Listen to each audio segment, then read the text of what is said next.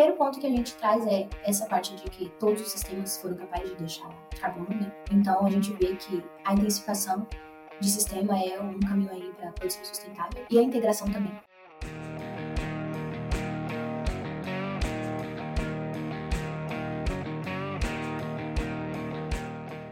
Fala ouvintes do Mais Rumo Podcast, sejam bem-vindos a mais um episódio. Meu nome é Bruno Emanuel Barreto, sou estudante de Medicina Veterinária aqui do CAV da UDESC de Lages, Santa Catarina e espero que vocês gostem muito do episódio, assim como eu gostei de gravar. Lembrem-se de comentar o que vocês mais gostaram dessa conversa compartilhar com seus amigos e também clicar no botão de gostei. A partir de hoje vocês podem também se inscrever na nossa comunidade Mais Rumo Podcast. O link vai estar aqui na descrição e é por lá que a gente vai compartilhar as principais novidades aqui do canal. Fique agora com a gravação. No episódio de hoje eu vou conversar com a Alice Monteiro, uma pessoa, uma amiga que conheci na Flórida, no meu estágio lá em 2022. Alice, seja muito bem-vinda ao Mais Um Podcast. Obrigada, Bruno. Obrigada pelo convite. Um prazer estar aqui no Mais Um Podcast. Alice, você estava aí em algumas, alguns dias atrás participando de, de, várias entrevistas e essa aqui vai ser um pouco mais longa, então agradeço aí por abrir a agenda de, de, de que estava em rede nacional até alguns dias atrás e gostaria bastante que você se apresentasse para o pessoal para falar de onde é que tu veio e aonde você estudou, como é que foi tua carreira para chegar até onde você está hoje. Não tive que abrir eh, espaço na agenda não, viu? Não, tá, não tão concorrida assim. Mas é, meu nome é Alice, né, como você já disse. Eu sou nascida e criada em Rondonópolis, no Mato Grosso. Então, eu fiz minha graduação lá, na Universidade Federal de Mato Grosso, que hoje mudou para a Universidade Federal de Rondonópolis, mas na época que eu formei era Universidade Federal de Mato Grosso. Fiz minha graduação lá. Aí, meu mestrado eu fiz na Universidade Federal de Mato Grosso, só que em Cuiabá, na parte de agricultura tropical. E o doutorado eu vim me aventurar aqui em Terras Paulistas. Estou em Piracicaba, faço meu doutorado no Centro de Energia Nuclear na Agricultura. O nome parece difícil, mas a gente não trabalha com nada de bomba nuclear, pode ficar tranquilo. É, eu trabalho no laboratório de nutrição animal. E aí, com, aqui na, em São Paulo, eu tive a oportunidade de ter a, a Bolsa Capesp, né? E aí a gente foi para fora. Eu fiquei cinco meses, foi onde eu te conheci, né? Lá na Flórida, na Universidade da Flórida. Fiquei cinco meses lá com o professor Antônio Fessola, trabalhando com a parte de produção de gás in vitro. E depois eu fui um ano para a França, na, no INRA, no Instituto de Pesquisa é, Agronômica lá da França. E foi onde eu trabalhei com a parte de modelagem para minha tese, que é esse trabalho né, que a gente vai bater um papo hoje. Que bacana. A Alice aí foi uma das pessoas que participou, talvez, do maior experimento de integração lavoura-pecuária do país, então acho que vai ser uma conversa muito boa. E já pescando um ponto que tu citou aqui, Alice, dos gases da pecuária. Por que, que tu acha que hoje se fala tanto em, em mudança de clima e o que, que o quanto que a agricultura tu acha que é responsável por isso, assim? Mudança climática hoje é um tema bem um hot topic, né, que a gente fala. Porque a gente tá vendo aí que tá o calor que foi, né, esses últimos meses. Eu acho que eu tava vendo do, nas pesquisas que foi registrado picos de temperatura em setembro, foram as temperaturas mais altas registradas né, no Brasil. E quando a gente fala de mudanças climáticas, acontece. Vai acontecer, independente, mas é uma coisa que é impulsionada pela, pela ação humana, né? Então, a mudança climática vai acontecer por fenômeno natural. Então, a gente tem erupção vulcânica, a gente tem aí o El Niño, né, que está também sendo falado agora, que é o aquecimento lá das águas do Oceano Pacífico, tropical, que aquece e causa é, essas mudanças de temperatura e de chuva, que a gente vem vendo agora, né? No sul é, aumenta a quantidade de chuva, no norte e no nordeste a gente tem estiagem. Então, essas, essas, esses fenômenos são naturais. A Ninho acontece, acho que de cada 3 a 7 anos, vai acontecer independente. É, essas emissões de gases são, agravam esses fenômenos naturais, né? E, na verdade, a parte de emissão de gás, ela começou a ser mais falada depois da Revolução Industrial, né? Que a gente, na verdade, eu, eu tava explicando para minha mãe uma vez, o efeito estufa, se não existisse, a gente tava todo mundo morto, né? Porque, na verdade, o efeito estufa tá, tá lá, os gases estão lá na atmosfera, então a gente tem o metano, tem o óxido nitroso, o CO2, o CF6, um monte de gás, que eles estão lá para, eles retêm a radiação solar, e é como se fosse uma mantinha, né? Como se o planeta Terra tivesse é, envolto de uma manta e tá aquecendo a gente. Então, se a gente não tivesse o efeito estufa, as temperaturas da Terra abaixariam muito, a gente não, não conseguiria sobreviver. Então, a gente precisa dos gases de efeito estufa. O que acontece é que depois da Revolução Industrial, aí a gente começou a gerar energia por meio de combustível fóssil. E foi onde começou a aumentar essa, esse acúmulo de gases e começou a ter um aquecimento da, do planeta Terra, né, que é o aquecimento global. Hoje a agricultura, na verdade, a agropecuária, eu, eu tenho dados, do, eu não sei se foi atualizado isso, mas os últimos dados que eu tenho é de 2014 do IPCC, que a parte de agricultura, floresta e mudança de uso de terra era responsável por cerca de 24% da emissão global de gás de estufa. Quando a gente vai só para a pecuária, ela era responsável por 14,8%, 15% das emissões, das emissões de gás. E aí, para o Brasil, a gente vem, eu acho que é em torno ali de 27% que a, a agricultura contribui. Então, assim, é, existem várias outras coisas que vão contribuir né, com as emissões de gás. Se a gente for ver 14% de 100, né, não é tanta coisa, mas o que a gente puder fazer e contribuir para que a gente reduza essas emissões de gases, é, a gente está fazendo né, essas, políticas que existem hoje, as ações para mitigar essas emissões de gás de efeito estufa. Até já, já teve um episódio com o, com o Fernando Ongarato aqui que ele justamente falou o quanto que a gente pode extrapolar os dados do IPCC, que é o painel intergovernamental de mudanças climáticas para o Brasil, porque cada país vai ter o seu cenário, né, Alice? Aqui a gente está num cenário em que talvez 80% do gado abatido vem de uma produção a pasto, e a gente sabe que o pasto ainda uh, é um, talvez um gargalo aqui da nossa produção. Que, como é que tu enxerga esse cenário de, de como que estão as pastagens hoje no Brasil? Porque a gente sabe que esse é um elo da corrente que influencia muito na, na produção de gases do sistema como um todo. Sim. É, hoje em dia a gente tem 150 milhões de hectares de pastagem no Brasil. Né? Eu acho que isso representa 20% do território brasileiro. Mas dessas pastagens, 63 do último relatório que saiu, acho que 63% da área de pastagens é, ou está em algum degradado ou em algum grau de degradação. E isso reduz a eficiência do sistema de produção, né? Então, se a gente consegue aumentar a eficiência dessa pastagem, a gente vai conseguir é, ter uma maior produção animal, a gente vai conseguir melhorar é, a qualidade da pastagem, produção de pastagem, o valor nutritivo da pastagem e aí melhora todo o sistema, né? Então, a gente precisa, e é por isso que hoje já existem várias é, políticas públicas para essa parte de recuperação de, de pastagem, né? Eu acho que, inclusive, é uma das metas. Agora está acontecendo a, a COP 2028, né? Que uhum. é tá lá em Dubai para fazer essas partes de metas e cada país tem o seu é, NDC que é National agora esqueci o nome do, do, negócio mas como se fosse metas né cada país tem uhum. a sua e uma das metas do Brasil era recuperação de passagem degradada né até 2030 acho que era 70 50 milhões 70 milhões de hectares que o Brasil queria recuperar de passagem degradada então acho que isso é um gargalho a gente precisa trabalhar para isso para a gente aumentar essa eficiência de uso da, da pastagem né? para nós não não fugir tanto do, do assunto aqui Alice que é a enfim, os gases do efeito estufa e também a, a integração lavoura-pecuária. Quais que são as ações hoje já validadas cientificamente que a gente pode aplicar num sistema ou manejar, como que a gente pode alterar o manejo de um sistema, que são ações que vão mitigar essas as, as emissões de gases do efeito estufa ou até mitigar as ações climáticas que a pecuária consegue causar uh, no meio. São várias, né? Que, que uhum. Então, uma é essa que a gente estava falando, a gente aumentar a eficiência e recuperar a passagem degradada, a gente vai conseguir ajudar nessa parte de mitigação de mudanças climáticas. Tem a parte alimentar, né, que aí tem vários grupos de estudos excelentes aí que trabalham com a parte de alguma coisa na dieta, pra, principalmente para metano, né, que é o principal gás na pecuária que vai contribuir para os gases de efeito estufa. Então a gente pode é, aumento de concentrado, tem que vai de reduzir metano, aditivo na dieta. E a gente tem manejo, manejo de, de pastagem, né? É, por meio de aumentar a taxa de rotação, aumentar a eficiência desse sistema de produção, a gente vai conseguir. É, porque o nosso objetivo, muitas vezes, e é o caso, eu já estou pulando, hein, Bruno? Você daqui, depois você vai brigar comigo. Mas, é, às vezes, muitas vezes, a gente vai conseguir diminuir a produção de metano, que foi o, o caso do nosso estudo. Quando a gente compara os sistemas, o animal que estava no sistema pecuário e o animal que estava lá no agropecuária floresta, ele produziu a mesma quantidade de metano. Não teve de, em gramas lá por animal dia, foi a mesma coisa. Só que a gente aumenta a eficiência do sistema. Então, às vezes, o animal lá no sistema que está sendo mais intensificado, que a gente está conseguindo fazer as coisas rodar mais certinho, ele vai emitir a mesma quantidade do que o animal no outro sistema, mas a gente consegue deixar o animal menos tempo ali dentro daquele sistema. Então, no final do ciclo da vida dele, quando a gente dividir pela quantidade de carne que ele produziu, que, ele, que a gente conseguiu produzir, a gente tem uma menor intensificação de, de produção de metano, né? Então, é isso que a gente quer. A gente quer intensificar, a gente conseguir produzir mais carne e aí, na hora que a gente diluir essa emissão de metano, a gente tem essa redução, entendeu? Então, eu acho que esse é o ponto da intensificação é, da, da, pecuária. A gente, acho que a gente já pode entrar um pouco, Alice, em como que foi o, o estudo de vocês. Foi um estudo bastante longo, então uh, vale a pena aqui falar para o pessoal que depois também o, o, artigo vai estar disponível aqui na, na descrição do episódio. Mas vocês, vocês compararam primeiro diferentes sistemas. Eu queria que você falasse um pouco de, de cada sistema que teve presente no artigo, uh, quais que foram os componentes de cada sistema e, e também na, os detalhes desse, desse sistema que, que fizeram com que esse artigo fosse tão emblemático, como você falou. De, no final, a gente tem alguns dados que comparavam não só a produção de metano, mas a produção de metano ou do, dos gases de efeito estufa uh, por quilo de proteína produzida ou por quilo de, de material produzido dentro do sistema. Mas quais, quais que foram esses, esses sistemas que estavam presentes no estudo, Alice?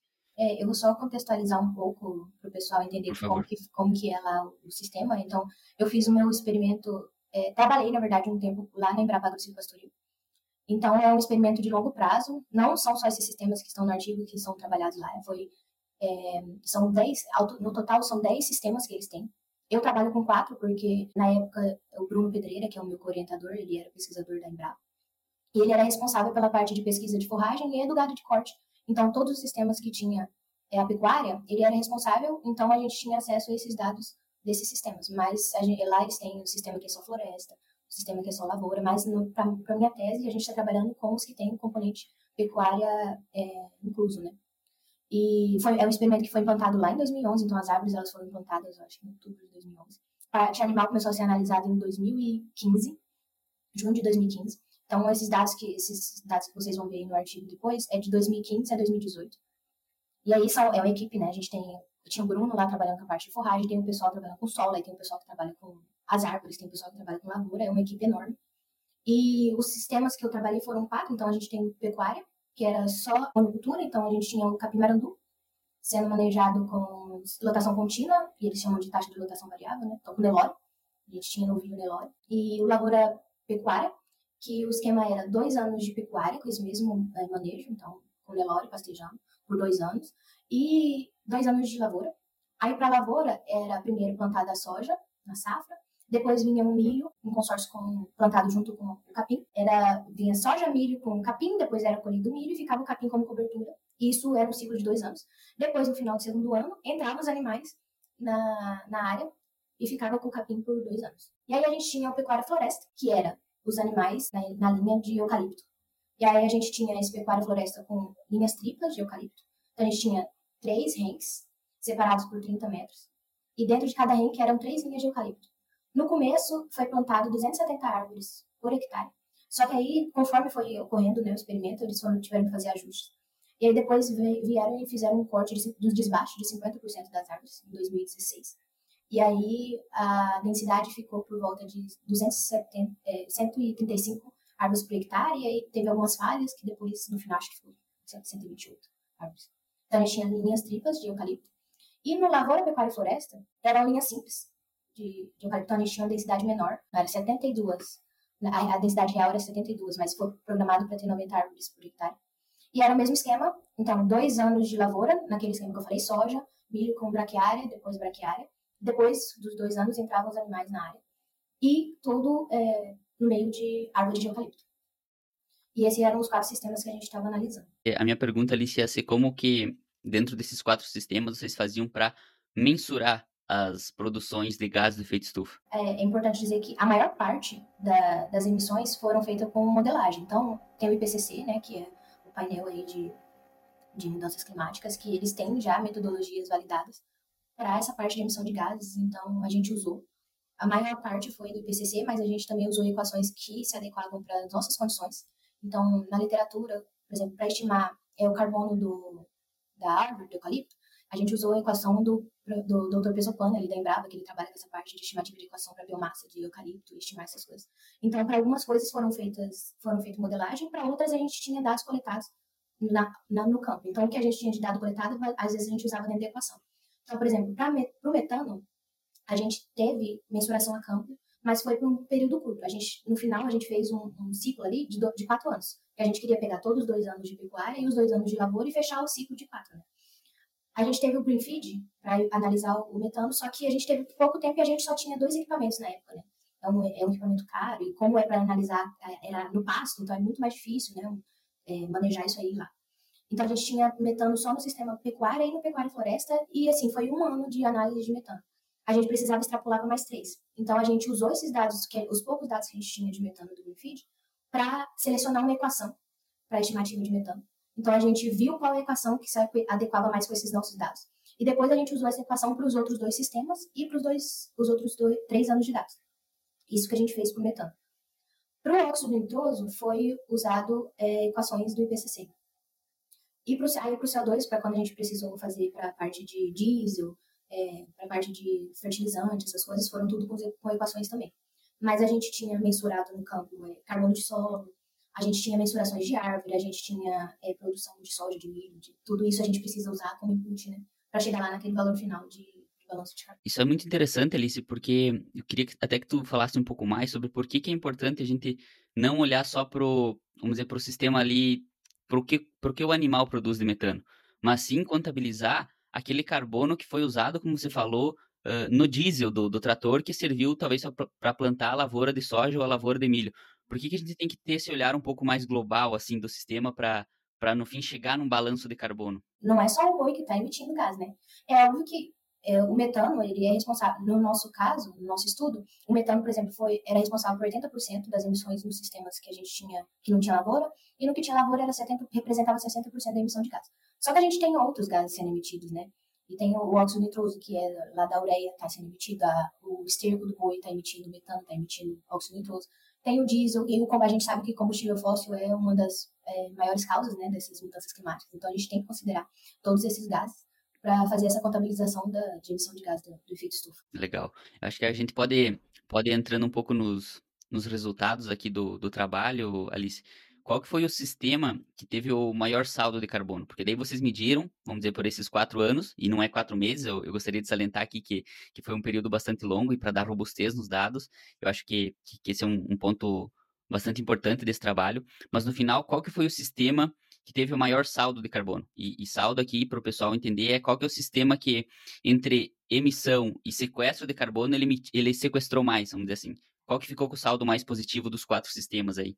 Eu vou só explicar como que a gente chega no, no balanço também, né? No, nesse Por saldo. A gente, nós calculamos as emissões, como eu expliquei, né? por meio de equações e alguns dados que a gente já tinha. Então, a gente considerou metano que vinha da fermentação entérica. A gente considerou o metano que vinha do, do esterco, né? Do fezes e urina.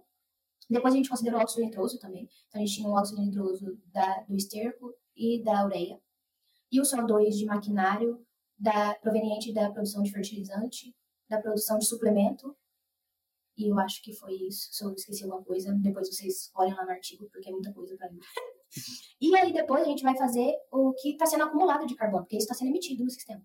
Mas a gente tem os componentes que acumulam carbono também. Então, no nosso caso foi o solo e as árvores de eucalipto. E aí no final a gente pega o que foi é, acumulado e desconta pelo que foi é, emitido e a gente vai ter esse saldo de carbono. Então, no nosso caso, gente, o que teve um saldo maior de carbono, que deixou mais carbono no sistema, foi o sistema pecuária-floresta. A gente salienta que todos os nossos sistemas deixaram carbono. Então, assim, mesmo lá o pecuária, que a gente não tinha integração, mas a gente estava com. Ali era uma condição de experimento, então a gente tinha tudo controlado, né? Então a gente tinha um manejo ótimo de pastagem, a gente tinha um manejo dos animais. Era a gente fazia fertilização quando era necessário. Então a gente tinha todo esse controle e o pecuária exclusivo foi capaz de deixar carbono no sistema. Então, ele estava mais acumulando do que emitindo. Conseguimos neutralizar essas emissões de gás. Mas o que deixou mais carbono foi a pecuária floresta, porque ele tinha mais árvores no sistema. Então, comparando lá com o Lavoura Pecuária Floresta, ele tinha é, quase o dobro de árvores. Né? A gente estava com 172 árvores por, por hectare nesse sistema Pecuária Floresta. Então, ele deixou ali, por ano, 14 toneladas de, de carbono no sistema. E aí o segundo maior foi o Lavoura Pecuária Floresta, que estava tá, com lá 72 árvores por hectare.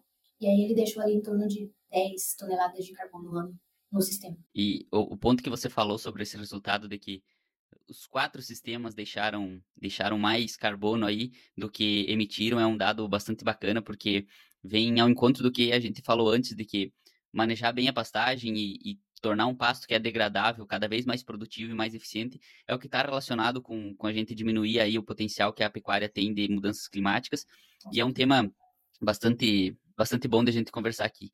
Um dos dados que me chamou a atenção, Alice, e eu queria que a gente se aprofundasse um pouco mais aqui, é que quanto mais integrado era o sistema, maior era a produção uh, de metano, a emissão por área de carbono. Aí a pessoa talvez possa se perguntar, não, mas então eu não, eu não vou integrar mais porque eu vou estar emitindo mais como é que a gente deve olhar de forma clara esse, esse valor que foi apresentado no artigo? É o que a gente tinha conversado algum tempo atrás, né? Que é porque quanto mais você entrega, mais você consegue colocar animal dentro da sua área, né? Do seu hectare ali. Então, lá no Lavoura Pecuária Floresta era onde a gente tinha a maior taxa de lotação. Então, por área, você vai ter uma maior quantidade de gás sendo emitido. Mas aí lá no final, quando a gente dilui, né? A gente vai, beleza, o animal está emitindo mais, tem mais animais que estão emitindo mais gás, mas a, gente está produzindo mais. Então, no final, essa emissão é diluída. porque a gente está intensificando, né, por quilo de produto, que é o, a pegada de carbono, né, que a gente chama carbon footprint. Quando você divide por quilo de produto que está sendo produzido, isso é diluído. Então, não quer dizer que você está é, emitindo mais metano e vai prejudicar o meio ambiente. Não, calma. Você está conseguindo produzir mais carne e por quilo de carne, você, essa emissão é menor do que um sistema onde você está, às vezes, tem menos animal. Então, você está, óbvio, tem menor emissão de metano, mas você não está conseguindo produzir carne, sabe? Então, é, a gente tem que olhar mais para essa parte de emissão por produto que está sendo produzido do que a emissão bruta.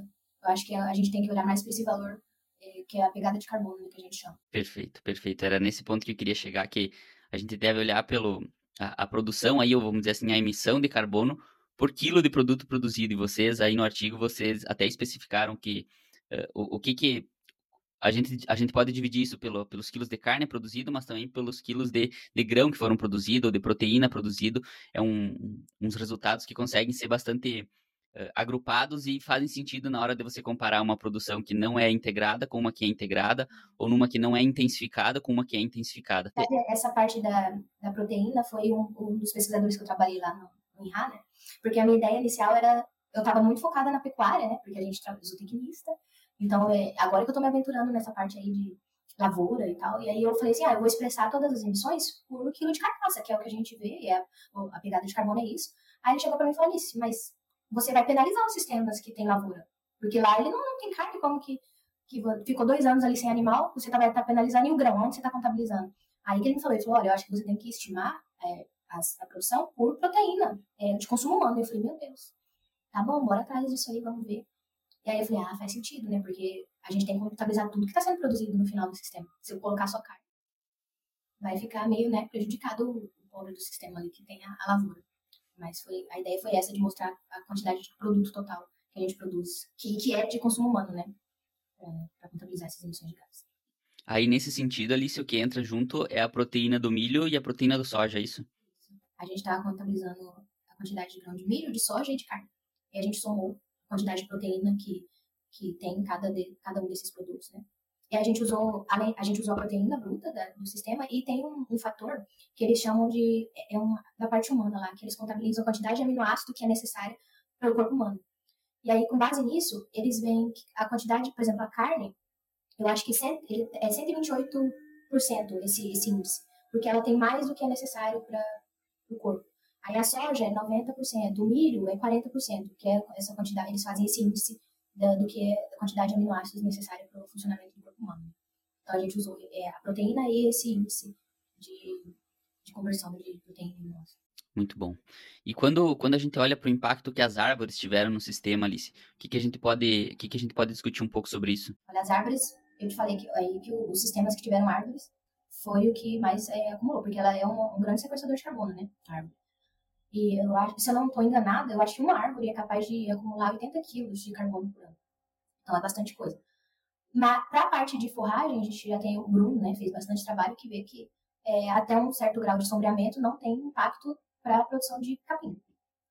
Mas é, a gente viu que houve uma redução na produção de milho e soja. Então a gente teve uma redução para o milho de 19% e uma tendência de redução de 6% para a soja. Então a soja é mais tolerante ao sombreamento do que o milho, né? Mas a gente teve essa, essa redução. Eu, se eu não me engano, eles falam que até 30% na redução da é, radiação fotossintética capim não tem nenhum efeito. Então, existe aí, se você tiver um sistema todo fechado, não vai conseguir né, produzir. Então, tanto é que por isso que teve que fazer alguns desbaixes no sistema, porque eles estavam vendo que estava prejudicando a lavoura. E por isso que foi feito esses desbaixes. Mas a gente consegue, mesmo assim, consegue ter uma ótima produção, né? Se você for contabilizar no final o, o seu produto lá, quando você contabiliza soja, milho e carne, a gente tem essa produção de proteína é, no sistema que é ótimo. E você acha que também impacta no, no bem-estar dos animais ali, a partir do momento que a gente tem um sombreamento presente ali no sistema para o conforto térmico, enfim, para essas outras situações? Sim, é uma coisa que a gente queria, não, não deu para analisar, a gente queria ter analisado a parte de, de conforto térmico, mas a gente já tem alguns estudos, né, que eles analisam lá é, os índices, calculam os índices com base em temperatura de corpo negro, e com certeza tem uma, áreas que são mais, tem mais árvore, quanto mais árvore, melhor vai ser o conforto, o índice de conforto térmico ali dos animais, né?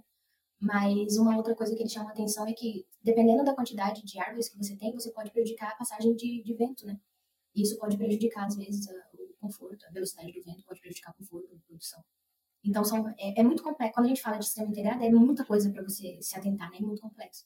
Eu falo que eu fico com medo quando me perguntam, quando me chamaram para as entrevistas, eu falei, meu Deus do céu, se esse povo perguntar demais, eu, às vezes não vou conseguir responder, porque eu, eu sou voltada para a parte animal, né? E agora eu estou aqui tendo que falar de, de solo, de, de, soja, de milho, de árvore, de velocidade de vento, de conforto. Então, é, é muito contexto, muita coisa para você prestar atenção quando você está trabalhando com o sistema integrado, né?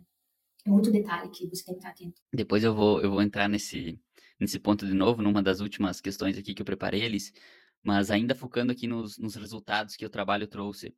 Uh, a, a, fertilização do solo, vamos dizer, a adubação, ela alterou alguma coisa nos, nos sistemas? O que que, o que, que a adubação do, do, do pasto ou da, da lavoura conseguia mexer nos resultados? Vocês uhum. analisaram alguma coisa nesse sentido também? Sim, a gente viu. É, na verdade, isso é uma análise que depois eu, eu pretendo fazer, estou trabalhando agora é, que é a parte de ciclagem de nutrientes. Né? A gente quer ver no sistema, se o sistema é mais integrado, ele está conseguindo ter uma ciclagem, uma utilização do nitrogênio melhor ali do que um sistema que é em, exclusivo em monocultura. Né? Mas a gente viu nesse trabalho que a fertilização residual da lavoura, então a gente adubou a soja, adubou o milho, ficou resíduo de, de fertilizante ali no solo, e além disso, a palhada também contribui né, para aumentar o nitrogênio do solo. E isso impactou na produção de forragem, então a gente teve uma maior massa de forragem nos sistemas que a gente tinha na lavoura, porque a gente tem essa fertilização residual aí ficando no solo e conseguindo é, impactar a produção de forragem, depois vai impactar a produção animal também. Né? Então é todo um ciclo com esse, esse, uso do nitrogênio dentro do sistema, a ciclagem de nutrientes né? que acontece com sistemas integrados. E isso mostra como que numa área que eu consigo produzir grãos, eu também consigo produzir carne. Teve alguma relação entre uma área que produzia mais grãos também produzir mais carne? Vocês chegaram a analisar algum dado nesse sentido ou não? Não, a gente não comparou é, produção de grão e de, e de carne, até porque é, o tempo, se a gente fosse comparar, por exemplo, pecuária, pecuária floresta com os que tinha lavoura, o tempo é diferente, né? Então a gente tem, em um sistema a gente tem quatro anos sendo produzido carne e no outro só dois anos. Então é, a comparação é injusta. Mas o que a gente fala é que com o sistema integrado a gente tem intensificação de uso de terra. Então, se você está conseguindo produzir dentro do mesmo, da mesma área, soja, milho e boi. Então, na primeira safra você coloca a soja, na segunda safra você vem com milho, e na terceira safra, que se você não trabalha com integração, que era a parte que o solo ia ficar ali sem nenhum uso, você ainda está conseguindo produzir carne. Então, é, esse é o ponto que a gente baixa. A gente intensifica o uso de terra. E você está conseguindo produzir mais proteína, né? Dentro do, do da mesma área. E, e, tem um ponto, Alice, que eu acho que cada vez mais vem sendo comentado uh, nas rodas de conversa de quem fala de pastagem, que é a, a resiliência do sistema. Então, quando a gente olha para o que, que o sistema está entregando, além desse pilar de pilar ecológico, pilar ambiental, pilar de produção de, de carne, de madeira, tem algum, alguma coisa a mais que beneficia o sistema quando a gente passa a integrar eles? O que, que, o que, que ele, ele consegue entregar e, ao mesmo tempo, deixar o sistema mais resiliente? Você tem alguma, algum comentário assim, sobre isso? Olha, a parte de resiliência, a gente ainda não. É uma, um, outro, um futuro estudo que a gente quer né, fazer, né? Mas é, tem vários benefícios, né? Quando, quanto mais componente você integra, mais benefícios você vai ter, você vai ter. Então, assim, por exemplo, a braquiária, a gente sabe que profundidade de raiz, então a gente tem uma melhora de estrutura de solo ali pela, pela, por causa da, da raiz da braquiária. Você tem a árvore que a gente já comentou aqui, ela além de estar tá capturando carbono, ela vai estar tá promovendo é, um melhor ambiente para os animais. É, por meio da serrapilheira, vai aumentar a qualidade do solo. Então, aí tem a melhora da qualidade do solo. A gente tem, eles falam que aumenta é, biodiversidade dentro do sistema. Então, você vai ter mais insetos, mais, é, tem estudos que falam que sistemas que têm integração têm mais controle biológico dentro dessa área. A gente tem, é o que eu falei, intensificação do uso de terra. Tem, é, o pessoal fala que tem redução de risco de mercado, porque você vai estar menos sensível à flutuação do preço das commodities, né? Então, quando você integra, você reduz esse risco do produtor de acontecer alguma coisa com o preço do milho e da soja, você vai ter outra coisa ali para ter a carne, né, para dar essa, é, esse equilíbrio nessa, nessa flutuação de preço. Então, eu acho que se a gente fosse. Tá, aí tem o, hoje em dia a gente fala muito de serviço ecossistêmico, né? Então, a gente tem a produção de, de forragem, produção de milho, produção de soja, tem várias outras coisas que. parte social, que também existe hoje. Então, se a gente for listar todos os benefícios que o, o sistema integrado pode trazer, eu acho que a gente precisa de um tempinho aí para fazer uma lista, né, do que que, do que que tem além dessa parte ambiental. Já, já se encaminhando para as últimas perguntas aqui, Alice, voltando naquele ponto que você comentou sobre a riqueza de detalhes que um sistema desse proporciona, de número de coisas para serem mensuradas e talvez se algum produtor aqui estiver escutando, ele possa pensar que além de pecuarista, ele vai ter que ser agricultor e silvicultor também, ao mesmo tempo. o que, que você enxerga como desafio para aplicação prática hoje de seja de implantação do sistema ILPF ou do sistema lavoura-pecuária, uh, quais que são os desafios, os entraves que tu vê e talvez até como já resolvê-los, assim, que tu, que tu acha que pode acontecer na prática? Olha, eu acho que o maior, maior, desafio é mão de obra especializada, mim. É, eu acho que a integração lavoura-pecuária-floresta, a, a, colocar a árvore no sistema, eu acho que hoje é mais complexo. A gente a, tem a rede EPF, né, Associação Rede EPF, que tem alguns números e eles falam que 80% de toda que quando a gente fala ILPF, a gente considera todas as modalidades, né? Então, de todo o ILPF é, que tem no Brasil, que hoje são em torno de 18 milhões de hectares no Brasil, de áreas de ILPF, 80% é lavoura pecuária, porque é mais fácil, né, integrar. Agora, quando você coloca a árvore no sistema, fica mais complexo. Então, eu acho que é isso. É, você precisa de assistência técnica, você precisa de extensão rural. Hoje, eu acho que já existem alguns incentivos do governo. Eu sei que tem uma linha de crédito do governo que eles incentivam para a recuperação de, de áreas degradadas e implementação de, de sistemas. Então, de, eu não lembro, acho que 7, os juros é 7% ao ano, alguma coisa assim. Então a gente já tem um pouco de incentivo do governo para essas implantações, mas mão de obra, porque se um pecuário, eu penso assim, eu acho que às vezes o, o agricultor ele tem mais acesso a, a, essa intensificação, né? Ele já tem ali maquinário na área, ele tá mais, o, o, agricultor está mais preocupado com o número, porque o ciclo é muito rápido? Então ele consegue ver prejuízo e lucro dentro de um ano muito mais fácil do que um pecuarista, que está com o animal ali na área e vai ver o resultado daqui dois, três anos. Então ele tem esse controle maior. Então eu acho que para o agricultor colocar uma pecuária dentro do sistema é mais fácil do que para um pecuarista colocar uma lavoura dentro da, da, fazenda. Então, vai depender do objetivo ali de cada um. Então, você vai precisar contratar, o pecuarista vai precisar contratar um agrônomo, vai precisar contratar alguém que sabe mexer com máquina. Se entrar árvore, ele precisa contratar um engenheiro florestal, que ajude com o manejo de como fazer o desbaste, de como fazer a adubação, de, independente da árvore que seja. Então, eu acho que é, é, o maior desafio mesmo, para mim, é a mão de obra. Você ter essa, essa, esse tanto de gente trabalhando com você junto, né? Porque não dá para fazer sozinho o sistema. Fechando esse assunto do, do artigo, Alice, dessa, dessa publicação que vocês fizeram, quais que foram aí as, as conclusões, não só do artigo, mas também as tuas com esse, com esse tempo de estudo, com esse tempo de trabalho? Você já comentou um pouco de, de conclusões pessoais, que foi que teve que, que se virar nos 30 para aprender bastante coisa diferente da tua área, mas falando um pouco das conclusões gerais do artigo, quais que foram? Primeiro ponto que a gente traz é essa parte de que todos os sistemas foram capazes de deixar carbono, né?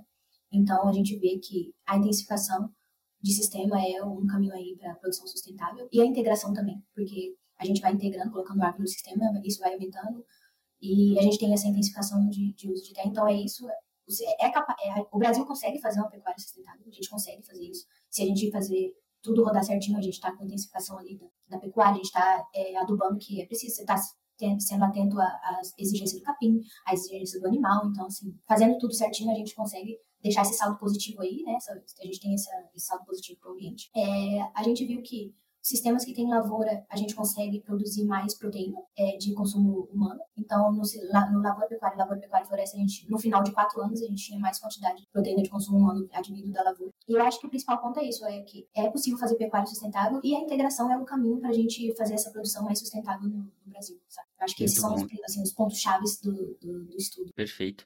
E você tem visto aqui que quais são os próximos passos, o que, que vocês vão estudar de agora em diante nesse sistema, ou nessa, com, com o arcabouço de dados que vocês juntaram, o que mais que vocês querem tirar para talvez fortalecer ou talvez trazer novas dúvidas e novas respostas sobre esses sistemas e, e esse cenário todo?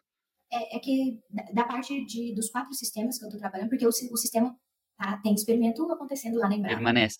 É, tá lá até hoje, então tem o pessoal que continua trabalhando, com, tem o Maurel que trabalha com a parte de floresta, tem o Alexandre, tem o Ciro que está trabalhando com Laguna, então está acontecendo lá. Para os dados que eu tenho, que são os bancos de dados lá de 2015 2018, a parte de pecuária, o que tem dois pontos que a gente ainda quer trabalhar, que é, eu acho que eu comentei por cima aqui com você, né, que é a parte de circularidade.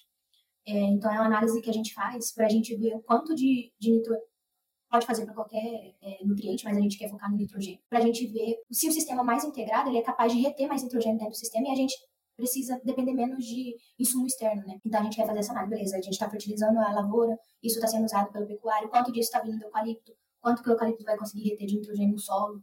Então a gente quer fazer essa, esses cálculos. E a outra parte é a resiliência. E aí, para resiliência, a gente, o, o meu, minha ideia é a gente criar cenários futuros de mudanças climáticas, né? Porque é, já tem algum, alguns estudos que falam que quanto mais integrado o sistema é, mas ele é resiliente às, às mudanças climáticas. A resiliência ela tem vários pontos, mas a, a principal é ele sofre uma perturbação, então tem uma, uma seca ou a, temperatura extrema, vai ter uma queda na produção, mas ele se recupera rápido. Ou ele consegue manter a produção.